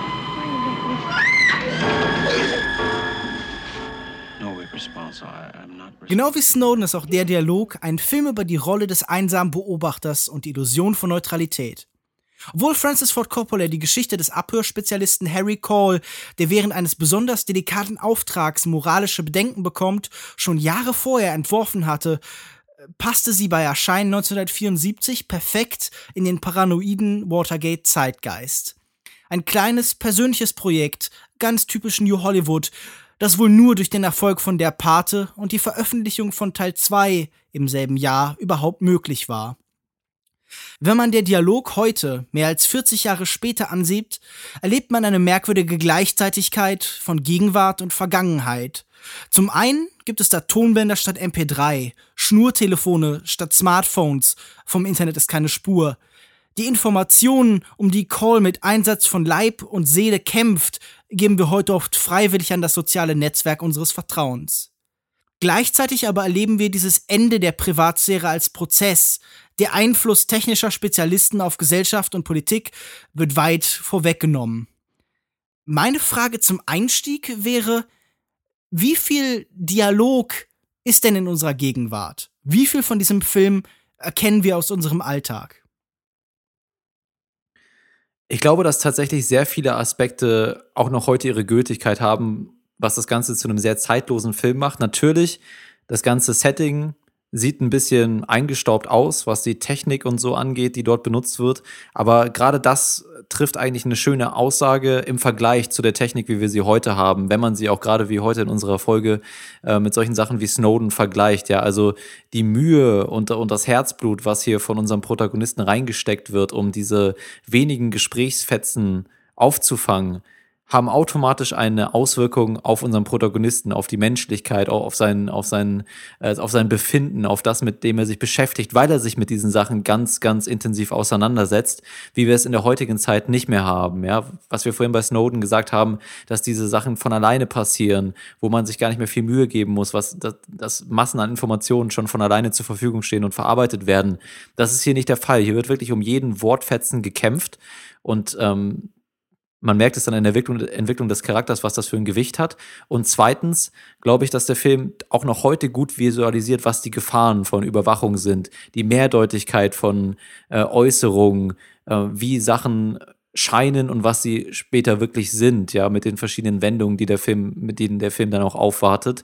Und äh, das sind einfach allgemeingültige Aussagen über dieses Thema, die heute auch noch Relevanz haben für mich. Ja, auf jeden Fall. Also zum einen muss ich mal kurz, Lukas hat im äh, Intro kurz angesprochen, ich finde die äh, Entstehungsgeschichte des Films sehr sympathisch, dass Coppola hier den Film quasi zwischen den beiden Parteteilen veröffentlicht hat. Und man merkt auch einfach, das war eine Herzensangelegenheit. Der Film, er beschreibt ihn auch heute noch als seinen persönlichsten Film. Und man merkt einfach, wie viel Herzblut da drin steckt. Gleichzeitig denke ich, der Film ist auch heute noch brandaktuell. Jetzt durch Snowden und die NSA-Affäre hat er einfach eine völlig neue Aktualität gewonnen. Er war damals vor knapp 40 Jahren seiner Zeit weit voraus und ich denke, wird jetzt im Zeitalter von digitaler Überwachung auch noch lange aktuell bleiben. Der, die Hülle des Films, dieser Überwachungsaspekt, ist natürlich ein bisschen altbacken. Also da muss man drüber hinwegsehen, wenn man dann diese äh, heutzutage primitiven Methoden und Geräte anschaut, wie sie da in dem Überwachungswagen sitzen, dann ist es nicht mehr aktuell. Aber das ist ja wirklich nur die Hülle. Und im Kern äh, des Films steht ja eigentlich diese sehr präzise Betrachtung und dieses Durchleuchten der einzelnen Person. Also es ist ja viel mehr ein Film ähm, über einen einzelnen Mann als über das Abhören und Bespitzeln im Allgemeinen. Und da punktet der Film halt wirklich großartig. Das muss ich auch sagen. Also diese Charakterstudie, die da im Mittelpunkt steht von äh, eben diesem schon angesprochenen Harry Call, gespielt von Gene Hackman, ist für mich wirklich herausragend. Ich mag, wie viele Festungsmauern dieser Mensch um seine Identität erzeugt, wie sehr er als jemand, der Überwachung selber ausführt, versucht, sich von allen Eigenschaften im öffentlichen Leben zu befreien. Er ähm, sieht sehr neutral aus zuerst. Er trägt so einen grauen Trenchcoat um sich rum und ich mag schon, dass in diesem Kleidungsstück schon etwas über ihn erzählt wird, denn dieser Mantel wirkt zuerst undurchdringlich und wie eine Festung um ihn, aber später dann, wenn das Licht gegen ihn scheint, sehen wir, dass er durchsichtig wird. Also schon dieser Mantel ist gleichzeitig Hülle und doch etwas, das durchdrungen werden kann, das transparent wird. Und wir wissen zunächst nichts über diesen Menschen und ich finde ganz großartig, wie Coppola ihn uns über diese Welt um ihn herum näher bringt, ohne dass das explizit gesagt wird. Also das sind dann so offensichtlichere Sachen wie er kommt zu seiner Wohnung und muss erstmal drei Schlösser aufschließen und dann eine Alarmanlage ausstellen. Dieser Mensch versteht sein Haus als Festung.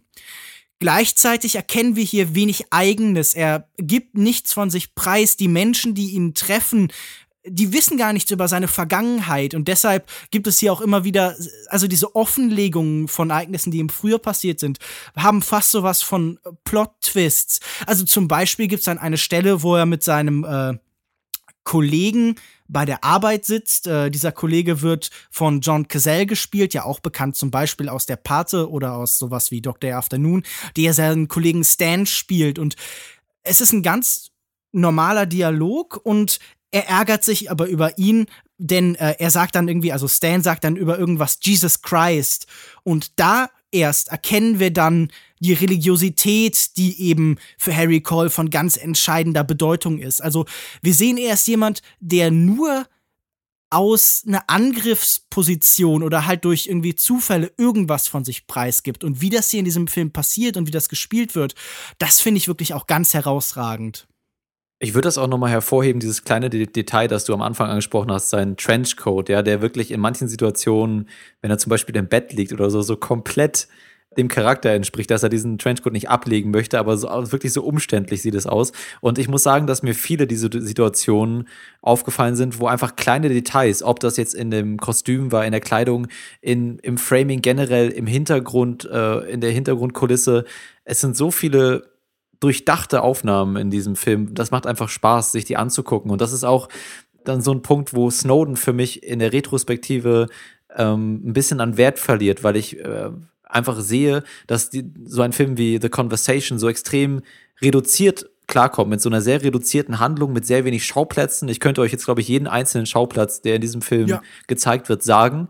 Und mit so wenigen Charakteren umgeht, aber dann doch erstmal so ein wunderbares Charakterbild erzeugt und gleichzeitig auch so eine große Thematik anspricht. Also die, die, dieses Minimalistische des Films äh, fand ich grandios. Und dass, diese, dass so eine Geschichte dann auch noch gegen Ende nochmal überraschen kann und nochmal mit einem Twist aufwartet, der auch thematisch noch was zu sagen hat, ähm, das hat, hat mich einfach wieder sehr beeindruckt. Und ja, diese vielen Details, ja zum Beispiel ähm, am Anfang, wenn er dann dieses Telefonat führt mit seinem Vermieter, wo er sich darüber aufregt, dass er äh, nicht wusste, dass der auch einen Schlüssel hat für seine Wohnung, was ihm sehr missfällt, wird am, im Hintergrund so ein Haus abgerissen, ja, und das deutet schon so ein bisschen an, wie die Welt von Call ähm, in den nächsten 90 Minuten auch in sich zusammenfallen wird mit den verschiedenen Ereignissen, die sich dann da begeben werden. Mhm. Und ähm, darf ich noch mal sagen, wie wie schön dieser Moment überhaupt ist, als er nach Hause kommt und dann ein Geschenk vorfindet. Das ist ja wirklich ein schon fast visionäres Bild, denn alles, was wir heute an Bedrohung unserer Privatsphäre erleben, was halt unsere Sicherheit einschränkt, kommt daher in Form eines Geschenks. Es wird uns scheinbar umsonst gegeben. Also zum Beispiel soziale mhm. Netzwerke oder auch so Sachen wie Phishing oder so. Alles, was wir an Spam bekommen, das sind immer angebliche Geschenke. Und auch dieser Wein, den er hier zu seinem 44. Geburtstag, er wird später einer seiner Geliebten sein. Okay, es ist sein 42. Selbst solche Sachen kann er nicht wirklich vermitteln. Ähm, der ist ihm eigentlich nicht wirklich nützlich, sondern er nimmt ihn als Bedrohung wahr, obwohl er halt eben ein Geschenk ist, etwas, das er, über das er sich eigentlich freuen sollte. Und die Parallele kommt dann ja später im Film, ne, mit dem Kugelschreiber. Ja, ja, ja, genau. Und ich, ich mag ja sowieso, was du schon sagst, zum einen die Schauplätze finde ich auch wirklich großartig, weil sie auch so äh, faszinierend aufgenommen sind. Am, am, am besten ist wahrscheinlich halt dieses, ähm, dieses Loft-Apartment, in dem er seine Arbeit äh, macht, das voll von diesen mhm. Querbalken ist und von Gittern und hier sieht man Coppolas Meisterschaft, weil er kann damit alles machen.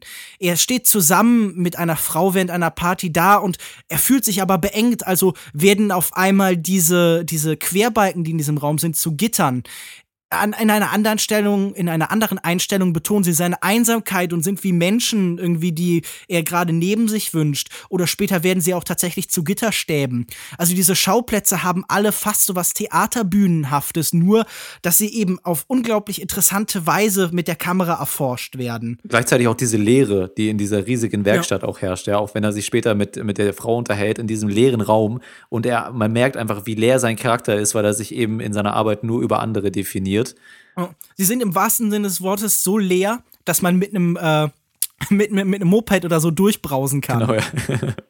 Ihr habt gerade von, von Schauplätzen und der Kamera geredet und da muss ich einfach äh, was zu der grandiosen Eröffnungsszene sagen, die mhm. wirklich, also im Gedächtnis bleibt, wahrscheinlich auch eine der besten Eröffnungsszenen der Filmgeschichte. Äh, wir sehen am Anfang so einen belebten Platz aus der Vogelperspektive und man weiß am Anfang gar nicht, auf was man achten soll. Man sieht es von oben und langsam erspäht man dann als Zuschauer so ein Paar, das abgehört wird von Harry und seinen Mitarbeitern und wir bekommen quasi live die Fetzen zu hören von diesen drei verschiedenen Personen, die aufgenommen werden. Aber man versteht erstmal kaum was, bis dann später auch in so einer quälend endlos langen Sequenz alles zusammengelegt wird und gefiltert wird und dann bekommen wir eben das ganze Gespräch zu hören. Und das ist wirklich grandioses Filmemachen für mich und auch so ein bisschen ein mhm. Beispiel, wie der ganze Film funktioniert. Also ich mochte den Film, als ich ihn das erste Mal gesehen habe, gar nicht so gerne. Und ich finde, das ist einfach ein Film, der entschließt sich einem nicht sofort. Ich fand ihn damals etwas anstrengend und auch viele Szenen einfach überflüssig. Ich dachte, warum verbraucht der Film drei Viertel seiner Zeit einfach nur für die Charakterisierung seiner Figur?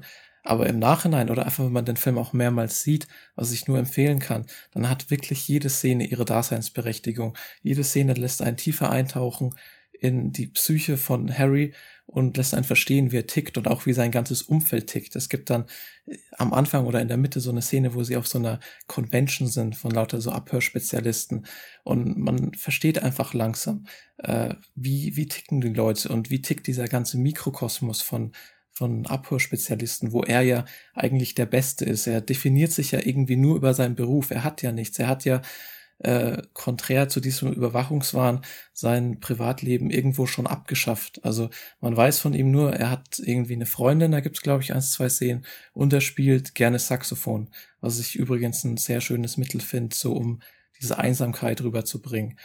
Ja, dieser Beruf ist quasi das Einzige, was ihn definiert und das ist dann auch das, was ihm zum Verhängnis wird. Ja, beziehungsweise auch gerechtfertigterweise zum Verhängnis, ja. Also diese Menschlichkeit, die sich irgendwann dann bei ihm durchsetzt, ist ja ein Resultat von seiner Arbeit. Es geht auch ganz am Anfang, wird das schon angedeutet mit dieser, mit, die, mit dem Gespräch zwischen ihm und seinem Mitarbeiter im Van, das dann später auch nochmal aufgegriffen wird, wo er ihm vorwirft, dass er sich viel zu sehr für die Gespräche an sich interessiert, äh, als an der Audioqualität, die sie eigentlich aufnehmen wollen, weil diese Gespräche ja an Klienten geliefert werden und eigentlich haben sie äh, der hat sie der Inhalt nicht zu interessieren. Aber er sagt, sein Mitarbeiter sagt dann, es ist einfach menschlich, sich dafür zu interessieren. Und das ist eben dieses Thema, was sich dann später auch in ihm durchsetzt, dass wenn man sich mit so viel Herzblut damit beschäftigt, dass das letztendlich ähm, eine menschliche Bindung erzeugt, der man sich nicht widersetzen kann. Und das auch wichtig ist, dass er dann an dieser, an seiner Arbeit so zerfällt, weil das zeigt, äh, wie moralisch fragwürdig ist das, was er macht und wie er damit nicht leben kann, mhm. ja. Und ähm, habe ich am Anfang schon diesen Vergleich zu Snowden und wie das heute funktioniert gezogen. Äh, deswegen ist aber diese Charakterisierung und die Charakterisierung seiner Arbeit so wichtig, auch in dem Film. Das finde ich nämlich eben auch. Ich würde gern noch mal auf die Einstiegsszene, die Lukas schon angesprochen hat, kommen. Lukas, du hast gesagt, der Film profitiert davon, wenn man ihn mehrfach anschaut. Und das würde ich auf jeden Fall auch unterstreichen. Also das ist einer dieser Filme, die perfekt zeigt, wieso die große Spannung eigentlich nie wirklich im Inhalt liegt. Also die, die Twists kannte ich hier dann schon beim zweiten beziehungsweise dritten Mal. Aber wie das Ganze umgesetzt ist, also ich muss sagen, für mich wird dieser Film mit jedem Ansehen spannender. Und dieses Element der Wiederholung ist ja auch im Film selbst ganz entscheidend. Dieser titelgebende Dialog, den hören wir immer und immer wieder in verschiedenen Formen, aus verschiedenen Richtungen. Er wird in Szenen kommentiert, zum Beispiel steht dann irgendwie Stan ähm, daneben und sagt dann die ganze Zeit, ja, worüber denkst du denn nach? Und redet halt dann irgendwie dazwischen und ähm, dann gibt es später auch eine meisterlich gemachte Szene, wo Harry dann in das Büro seines Auftragsgebers, seines Auftraggebers kommt und dieser äh, Dialog läuft im Hintergrund und das ganze Gespräch, das da stattfindet, wird dann immer kommentiert von dem Dialog. Und äh, Francis Ford Coppola hat selbst gesagt, eines der Elemente, das ihn hier fasziniert hat, war die Wiederholung. Und wie das hier eingesetzt wird, ist wirklich faszinierend, weil auch ähm, diese zunächst irgendwie uns schwer begreiflichen und vielleicht auch stellenweise sehr trivialen und banalen Satzfetzen so eine ganz eigene Qualität bekommen. Also zum Beispiel ähm, geht dann Anne eine der beiden äh, Sprechenden irgendwie an einem Obdachlosen vorbei und sagt, oh, der arme alte Mann oder so, ich weiß das jetzt nicht genau.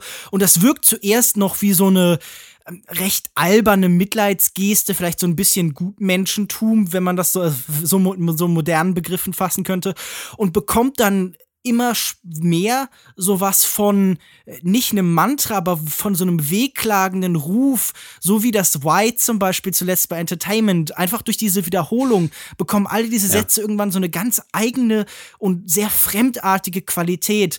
Und ähm, eine der großen. Aber sie wandeln sich ja auch immer, ne? Also das, das fand ich ja so das, das Beeindruckende daran, dass wirklich immer wieder was Neues da entweder durch den Kommentar oder durch Plotwendungen immer neue Informationen aus diesem, wie du ja schon sagst, eigentlich fast trivial banalen Gespräch rausgeholt werden. Man denkt sich dann immer, so als er dann mal eine Sache entdeckt, den wichtigsten Satz in dieser Konversation, denkt man sich, okay, jetzt haben wir raus, worum es hier geht. Aber der Film in den, in den äh, danach folgenden Szenen schafft es immer wieder, dieser Konversation einen neuen Drift, so eine neue Perspektive zu verleihen. Und ja, das ist äh, geil, das ist einfach geil. Ja, es greift einfach wirklich alles hier erstaunlich ineinander. Also dieses Drehbuch, was wahrscheinlich nicht mal der Aspekt dieses Films ist, den man im besondersten Maße sofort herausheben würde, ist einfach wirklich sehr, sehr gelungen. Dieser eine Satz, den sie dann rausfiltern, ist natürlich auch einer der großen Momente, die dann auch Harrys Handeln beeinflussen im Bezug auf seine, seine Vergangenheit, was vorher passiert ist, was ihn zu dem gemacht hat, den er ist. Und Lukas hat es gerade angesprochen, äh, der Film zieht einfach nicht seine, seine Spannung aus den üblichen Mitteln. Also es ist irgendwo ein Thriller, aber er hat total wenig gemeinsam mit heutigen Thrillern. Er ist langsam aufgebaut, es gibt keine Action-Szenen oder plötzlichen Handlungen, sondern es funktioniert eben auch über die Wiederholungen. Und es bohrt sich dann langsam beim Zuschauer ins Gehirn, genauso wie es eben bei Harry funktioniert, der dann auch irgendwann anfängt, an seinen Sinn zu zweifeln und der Paranoia verfällt. Mhm. Also ich meine, ein großes Vorbild dieses Films, das sagt auch Francis Ford Coppola selbst von sich, war ja äh, Michelangelo Antonionis Blow Up der eine ähnliche Geschichte erzählt, nur eben mit einem mit einem Bild, mit einem äh, mit einer Fotografie, wo dann halt das Ganze sehr unscharf ist und wir haben dann einen Fotografen, der anhand dieses kleinen Bildes versucht, den Fall aufzuklären. Und hier haben wir dasselbe eben mit äh, dem Ton und so wird dann auch der Ton hier das wahrscheinlich entscheidende Element des Ganzen, also das Bestimmte, diese äh, Stimmung, diese Anspannung, von der Lukas gerade gesprochen hat, die kommt halt zu einem ganz erheblichen Teil eben, ja, dadurch, wie dieser Film eben aufgebaut ist. Zum einen natürlich durch die äh, Musik von David Shire, diesem Mix aus Klavier, immer wieder Jazz-Elemente, aber die sowas ganz Getragenes hat. Auch in diesem Soundtrack ist übrigens die Wiederholung angelegt, die hier so ein zentrales mhm. Element ist. Und ganz Mit leichten Abweichungen, ja. ne? Für verschiedene Personen auch gibt es verschiedene Themes. Ähm, ja. Sehr schöner Piano-Soundtrack. Und, ja. und ganz entscheidend halt ist wahrscheinlich auch eben ich würde sagen, das zentrale Element dieses Films in der Hinsicht ist ähm, der, die Tongestaltung und der Schnitt von äh, Walter Murch, einem so der, der großen oder vielleicht die größte Figur so des amerikanischen ähm, Schnitts des und und und und Sounddesigns der Gegenwart, die halt sowas super faszinierendes hat, dadurch, dass sie eben diesen Dialog und halt eben die Unsicherheit dieser Klänge, die da entsteht, kombiniert. Ähm, in diesem Film geht es darum, wie man Sounds erstellt und bearbeitet und so. Und wir sehen hier die ganze Zeit so einem äh, Sounddesigner ja bei der Arbeit zu quasi. Und dementsprechend ist das, was mhm. er tut, hier auch so wichtig. Denn ähm, erst durch seine Arbeit bekommt das Ganze halt hier diese psychodramatische, diese thrillende Qualität eben. Also äh, man, man muss wirklich nur auf dieses Klangbild achten. Das würde stellenweise vielleicht sogar fast ohne die Bilder funktionieren. Ich will jetzt aber auch die visuelle Ebene nicht zu kurz kommen lassen. Nein, ich weiß, wir haben also schon über ein paar, ich weiß, du willst es auch nicht, du willst es damit nicht implizieren. Wir haben auch schon über einige äh, Szenenbilder geredet. Allerdings äh, ist mir doch auch tatsächlich immer wieder aufgefallen, wie die Kamera platziert wurde. Ja, also äh, gegen Ende hin gab es da mal so ein paar Schwenks und äh, gerade auch wenn wir am Anfang das Paar beobachten, auch. Allerdings ist die Kamera sonst sehr, sehr statisch und häufig haben wir, haben wir den Fall, dass sich Personen aus dem Frame rausbewegen, wo wir sie nicht mehr beobachten können. Ja, und ja. Ähm, da bekommt diese Kamera wirklich äh, sowas von einer Überwachungskamera, die einfach einen Ausschnitt zeigt und dann aber auch immer wieder etwas nicht zeigt, ja, dass auch immer wieder jemand was Wichtiges außerhalb dieses Frames passiert, was mhm. ja auch äh, genau der Fehler ist, den Call mit, die, mit, mit, seinem, mit seinen Aufnahmen begeht, dass er eben nicht, begreift, worum es da wirklich, äh, wirklich geht. Ich, ich weiß nicht, ob es ein Fehler ist, aber zumindest ähm, ergeben sich da ja immer wieder neue Aspekte draus, die er so nicht vorhersehen konnte oder nicht vorhergesehen hat. Das, da gab es viele Szenen, so auf der Treppe zum Beispiel, wo, wo, die Kamera so ganz tief platziert wird und dann verschwindet äh, Harrison Ford so aus dem Bild. Das ist eine sehr schöne Szene. Es hat fast genau, so was Komödiantisches, wie er dann im letzten Moment immer vor dem Schnitt oder so so so ins Bild lugt oder dann eben so schnell rausspringt. Ja, aber tatsächlich spielen die Figuren mit der Kamera. Es gibt auch eine Szene im Treppenhaus äh, von der Liebhaberin von, von Call, äh, wo er so um die Ecke lugt und man hat fast das Gefühl, er, er, er würde sich vor der Kamera verstecken wollen, jetzt nicht die Treppe runtergehen, weil die Kamera gerade genau diesen Ausschnitt zeigt, was diese Paranoia von Call eben so wunderbar verdeutlicht. Also mir hat das wirklich ausgesprochen gut auf der visuellen Ebene gefallen. Die Sinnlosigkeit dieses Aktes, sich da zu verstecken, wird später nochmal vorgeführt, weil sie ihm dann ja sogar erzählt im Gespräch, ähm, ja, ich habe dich da schon öfter halt irgendwie stehen sehen, als würdest du dich vor mir verstecken und als würdest du mich beobachten. Mhm. Und ähm, ich glaube, auch ein ganz wichtiges Element dieses Films ist halt die, die Sinnlosigkeit dieser Bestreben, die eben Harry Cole die ganze Zeit treiben. Also sein Versuch, sicher zu sein unangreifbar zu sein, wird immer wieder der Sinnlosigkeit überführt. Und das ist halt vielleicht einer dieser Momente, wo das schon ganz früh im Film so sehr beiläufig passiert. Aber gleichzeitig ähm, zeigen dann andere Entwicklungen, wie hilflos er denn tatsächlich anderen Entwicklungen ausgesetzt wird. Ja, also ich finde es auch in der Hinsicht ein moderner Film, dass er auf diese Messe geht, wo diese neuen Technologien dargestellt werden und dann das eine mhm. so abtut als Müll oder so, aber dann von einer anderen technologischen Neuentwicklung später völlig überrumpelt wird, ja, und er, der als der Guru dieser Szene äh, etabliert wird, als der Fachmann schlechthin, dass selbst er in dieser Branche nicht immer komplett ähm, äh, auf der Höhe sein kann und auch er überrascht wird von Entwicklungen, zeigt einfach diese Gefahr und die Schnelllebigkeit dieser Branche und was es für, mhm. für eine eigene Dyna Eigendynamik entwickeln kann. Und gerade so eine Aussage hat ja heute noch viel mehr Gewicht in unserer, äh, in, in unserer Zeit, in der sich solche Sachen noch viel schneller entwickeln lassen. Da muss ich übrigens auch noch sagen, das spiegelt sich übrigens auch nochmal auf Produktionsebene wieder, denn tatsächlich ist diese Einstiegssequenz, über die wir schon gesprochen haben, äh, quasi mit derselben Technologie aufgenommen worden, mit der eben auch die äh, Regierung Nixon dann eben ihre politischen Gegner ausspioniert hat. Also, falls das einen äh, im Detail interessiert, kann man sich das im Audiokommentar von Francis Ford Coppola, der auf den meisten DVDs und Blu-rays mit drauf ist, anhören. Aber das halt quasi dieselbe Technologie, die zur Überwachung genutzt wurde zu dieser Zeit, auch in diesen Film einfließt, finde ich einfach ein schönes Detail. Der Film ist einfach insgesamt handwerklich so extrem gut gemacht, dass ich es irgendwie immer noch nicht fassen kann, dass er heute noch äh, neben den großen Werken von Coppola so ein bisschen in der zweiten Reihe spielt, weil einfach mhm. kameratechnisch, wie Joko hat es vorhin gesagt, die Kamera hier so als stiller Beobachter agiert und man selber das Gefühl bekommt, man wäre so ein Voyeur, der so von außen reinblickt. Das ist einfach unglaublich gut und beim Sound haben wir das gleiche, wie mit diesen Schnipseln gearbeitet wird und, und einzelnen Tönen, einfach damit wir so ein Gefühl der Überwachung vermittelt bekommen, äh, klappt super. Und zur Sinnsuche, ich wusste da nicht, ob das vielleicht insgesamt mit der Symbolik so ein bisschen offenkundig überladen ist. Man merkt ja, er ist ja auch dieser, dieser Glaube spielt ja da auch groß mit. Der sucht den Sinn seiner Existenz, er sucht ihn im Glaube, er sucht ihn oben. Dann gibt es so eine Szene, wo er sie quasi unten sucht, diese Toilettenszene, wo dann auch das Blut rausgespult kommt.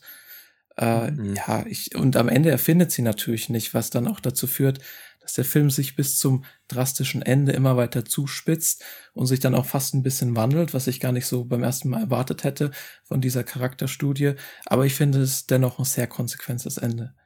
Ja, also ich muss sagen, dass mir wie alles an dem Film das Ende auch sehr gut gefallen hat, auch gerade diese Hotelsequenz, ja, in der er diese deutlich durch Psycho inspirierte Sequenz. Genau, ja. Und er aber auch diese Charakterentwandlung nimmt von dieser unfassbar unbändigen Neugier zur totalen Abschottung, ja, dass er plötzlich gar nichts mehr davon wissen möchte und dann auch die äh, Szene, in der er dann in das andere Zimmer geht und er, also nach meiner Interpretation, ich weiß nicht, inwieweit das jetzt schon, ähm, inwieweit wir da so. Ich möchte mit äh, euch gerne im Detail über das Ende sprechen. Also ich würde ja. sagen, wir werden jetzt im weiteren Verlauf wahrscheinlich auch die letzten Entwicklungen dieses Films diskutieren. Gut. Als Spoilerwarnung. Okay, ja, dann können wir jetzt ja ein bisschen über das Ende auch reden. Für mich ist diese Hotelsequenz, also natürlich merkt man da, dass da viel in seinem Kopf stattfindet, ja, und auch glaube ich, dieser Besuch des anderen Hotelzimmers, in, der, in dem er den Mord an, der, an dem jungen Paar vermutet, ähm, dass er halt da ganz viel einfach ausblendet und äh, die, die Realität nicht, nicht sieht dann in dem Moment, wie sie dann später ganz am Ende des Films offenbart wird. Und das fand ich einfach eine schöne Visualisierung seiner Psyche, wie er das verdrängen möchte, wie er es nicht schafft, ja, so einen Selbstschutz aktiviert, dass ihm nicht die Wahrheit zeigt quasi. Ja, ja ich, ich muss sagen, ich finde zum einen diese äh, diese ganze Hotelsequenz super faszinierend, in der dann halt auch das Unterbewusste, das Verdrängte scheinbar irgendwie aus dieser Toilette hochkommt. Also ich musste natürlich an Psycho denken, denn er guckt ja zuerst in der Dusche. Nein, in der Dusche ist der Mord nicht passiert, sondern er ist das, äh, er ist an den Ort gegangen, der Schrecken, den eben Hitchcock noch nicht betreten durfte, denn er hatte ja so große Probleme damals, ähm, eine Toilettenszene in seinen Film unterzubringen. Er wollte das immer, aber hatte da immer Probleme mit den Sensoren. Und hier ist dann natürlich der, der, der Schmutz irgendwie auch halt natürlich so an dem, ähm, an der Nähe der menschlichen Sexualität und aber vielleicht auch an der menschlichen mhm. Verdauung des Niedersten, des Schmutz des Menschen, der dann halt eben in der Toilette versteckt ist, aber nie ganz verdrängt werden kann. Der ganze Film bekommt ja irgendwann so eine psychologische Qualität. Immer wieder fragen wir uns, ist das jetzt gerade ein Traum, ist das Wirklichkeit? Alles bekommt so was Unwirkliches. Auch diese Stadt um ihn herum scheint ja verfallen, so wie sein Inneres. Und das mündet dann halt in dieser, Lukas hat vorhin gesagt, die Einstiegssequenz ist eine der besten aller Zeiten. Für mich ist tatsächlich auch diese Endsequenz wahrscheinlich eine der eindrucksvollsten letzten aller Zeiten, denn von der Paranoia getrieben, dass er immer überwacht werden kann, beginnt er sein eigenes Leben zu demontieren, alles zu zerstören um ihn herum. Er reißt die Wände auf, also alles innen und außen fließt übereinander und da steht diese Marienstatue und der Glaube ist ihm das Wichtigste, was es gibt und er überlegt, ob er sie halt verschonen kann, aber letztendlich triumphiert dann halt eben seine Angst, seine Paranoia eben selbst über den Glauben und äh, der Schrecken, dieses, dieses, dieses Gefühl, alles richtig machen zu müssen und nicht zu den Bösen zu gehören, was er vorher in der Beicht abgelegen hat, das wird ersetzt durch die Angst als neuer Gott. Und das Einzige, was ihm dann noch bleibt, was ich aber vielleicht irgendwie als so, vielleicht das einzig Hoffnungsvolle an dieser Sequenz ist, das Saxophon. Denn das Saxophon baut er nicht auseinander. Im Saxophon guckt er nicht, ob da vielleicht äh, doch eine Wanze ist oder so. Das kann zum einen heißen, er ist naiv, er sieht nicht irgendwie in der Kunst oder so eine Gefahr oder in seinem persönlichen Ausdruck. Ich finde das sehr schön, dass er diese, dieses, dieses Musikmachen fast noch mehr als Teil seines Wesens vielleicht versteht. Ähm, als die Religion. Er wird vorher irgendwann gefragt, was er beruflich macht und er sagt dann Freelance Musician. Und vielleicht sieht er sich fast mehr als, als Künstler, auch in dem, was er in seiner Arbeit tut. Und so, so bleibt ihm am Ende wirklich nichts mehr, außer diese letzte traurige Melodie. Und die Kamera bewegt sich hin und her wie eine Überwachungskamera. Und das finde ich so ein eindrucksvolles Bild, in dem vielleicht alle ja. Äh, Probleme, alle Aspekte dieser Thematik schon dargestellt werden. Also dieses Bild steht so sehr für sich, dass, dass ich einfach umwer jedes Mal wieder neu äh, zerstört bin, weil es bringt ja sogar beide Themen zusammen. Es bringt seine, seine Innerlichkeit und seine psychologischen Probleme und seine Einsamkeit zusammen, aber auch eben diese Überwachungsthematik. Es ist wirklich das perfekte Ende für diesen Film man muss einfach generell sagen, dass es einfach ein unfassbar kompletter Film ist. So jedes Element, was aufgebaut wird, wird irgendwie zu Ende geführt und in allem wird spiegelt sich das wieder. Auch wirklich in diesen Schauplätzen, ja, diese wenigen Schauplätze, wie die sich entwickeln. Du hast die diese Entkernung der Wohnung angesprochen, aber jeder Schauspiel, äh, jeder Schauplatz hat seine eigene seine eigene Charakteristik. Auch wenn man an diese kleine Wohnung, äh, wo seine Liebhaberin ist, denkt, die so da so eingeengt in so einer dunklen Kammer seines seines Lebens wirklich liegt, ja, und sich da einfach immer nur auf ihn wartet. Ähm, jeder Schauplatz hat hier irgendeine Bedeutung, entweder für den Charakter oder für die Thematik und meistens für beides und wie sich das entwickelt. Äh, jeder einzelne Aspekt entwickelt, das ist einfach ein kompletter Film. Ne? Und äh, mehr möchte ich eigentlich auch zum Ende gar nicht sagen. Ich, ich teile da die Begeisterung, die du an den Tag legst. Ja, Lukas hat wirklich fast schon alles zum Ende gesagt. Das ist, äh, ist irgendwie dann auch der einzige Ausweg, den er um sich irgendwie wieder halbwegs aus diesem Käfig zu befreien, den er sich selber gebaut hat, psychisch.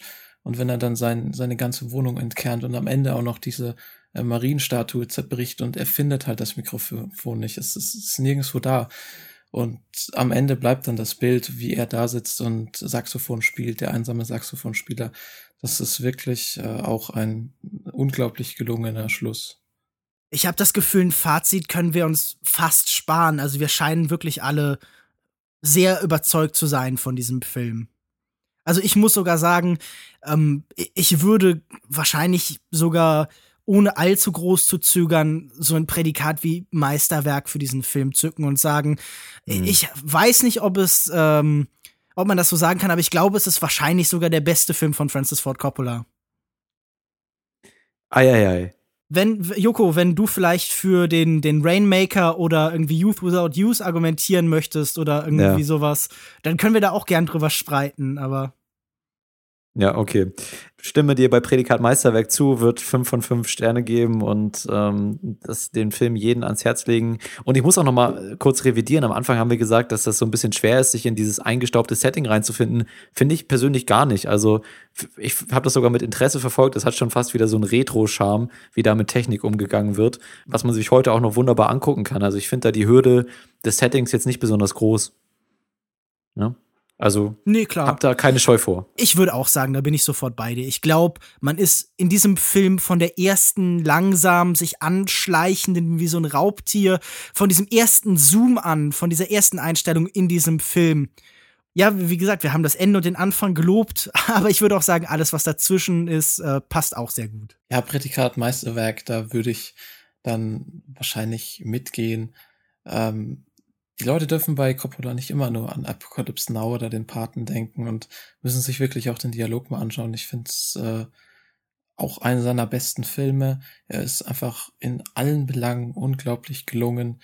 Äh, fünf von fünf Sternen. Ich gebe normalerweise fünf von fünf Sternen, einfach so nur mal mein Lieblingsfilm. Der Film ist jetzt nicht mein Lieblingsfilm, aber da sehen wir wieder, dass Sternewertungen nicht richtig funktionieren. Aber er hat nichts anderes außer fünf von fünf Sternen verdient. Gut, ich kann mir nicht vorstellen, dass irgendeiner unserer Hörer das anders sieht. Aber sollte das doch der Fall sein, dann könnt ihr gerne den Versuch unternehmen uns eines Besseren zu belehren, in den Kommentaren auf longtake.de oder per feedback at longtake.de an unsere E-Mail-Adresse. Wir sind auch auf den sozialen Netzwerken verfügbar für einen kurzen Kommentar auch gerne zu haben oder für eine kurze Kontaktaufnahme, eine Frage auf facebook.com slash longtakepodcast oder twitter at longtake.de. Lukas Bawenschik, persönlich bist du auch auf diesen Plattformen vertreten. Ja, man findet mich auf Twitter unter @kinomensch, auf facebook.de slash kinomensch, auf kinomensch.wordpress.com findet man meinen Blog und regelmäßig schreibe ich auf kino-zeit.de. Mich findet ihr auf Twitter unter @cinnerdrifter. Ja, wie immer auch auf Letterboxd und mein Profil habe ich verlinkt in Twitter. Mich findet ihr auf Twitter at Jokoda, J-O-U-K-O-D-A, unter demselben Namen auch auf Instagram, wo ich mittlerweile ein bisschen mehr poste. Und äh, ich kann auch nur noch mal empfehlen, uns allen zum Filmfest Hamburg zu, äh, zu folgen auf den äh, üblichen Kanälen. Da gibt es sicherlich ein bisschen interessanten Content für Filmliebhaber oder ein paar kurze Meinungen und Fotos und dergleichen. Genau. Und das wird dann auch das sein, was wir in der nächsten mhm. Woche besprechen. Es werden zwar einige interessante Sachen anlaufen, aber wir werden eben unsere Zeit auf dem Filmfest in Hamburg verbringen und von dort dann eben berichten. Genau, über das Format müssen wir noch mal schauen. Es wird definitiv mehrere Episoden geben, geben, ob wir das jetzt von Tag zu Tag machen oder mal ein bisschen mehr zusammenfassen, so wie, wie wir es bei der Berlinale gemacht haben. Das werden wir uns noch mal überlegen, aber ihr könnt euch auf jeden Fall auf Content von dort freuen und äh, bis dahin wünschen wir euch eine, Wunder, eine, eine Wunderwaffle, eine wundervolle Woche im Kino. Wir wünschen euch auch eine Wunderwaffe. Eine Wunderwaffel, habe ich gesagt. Wunderwaffle. Eine, naja, ähm, ich ich wünsche den Leuten noch eine Wunderwaffel.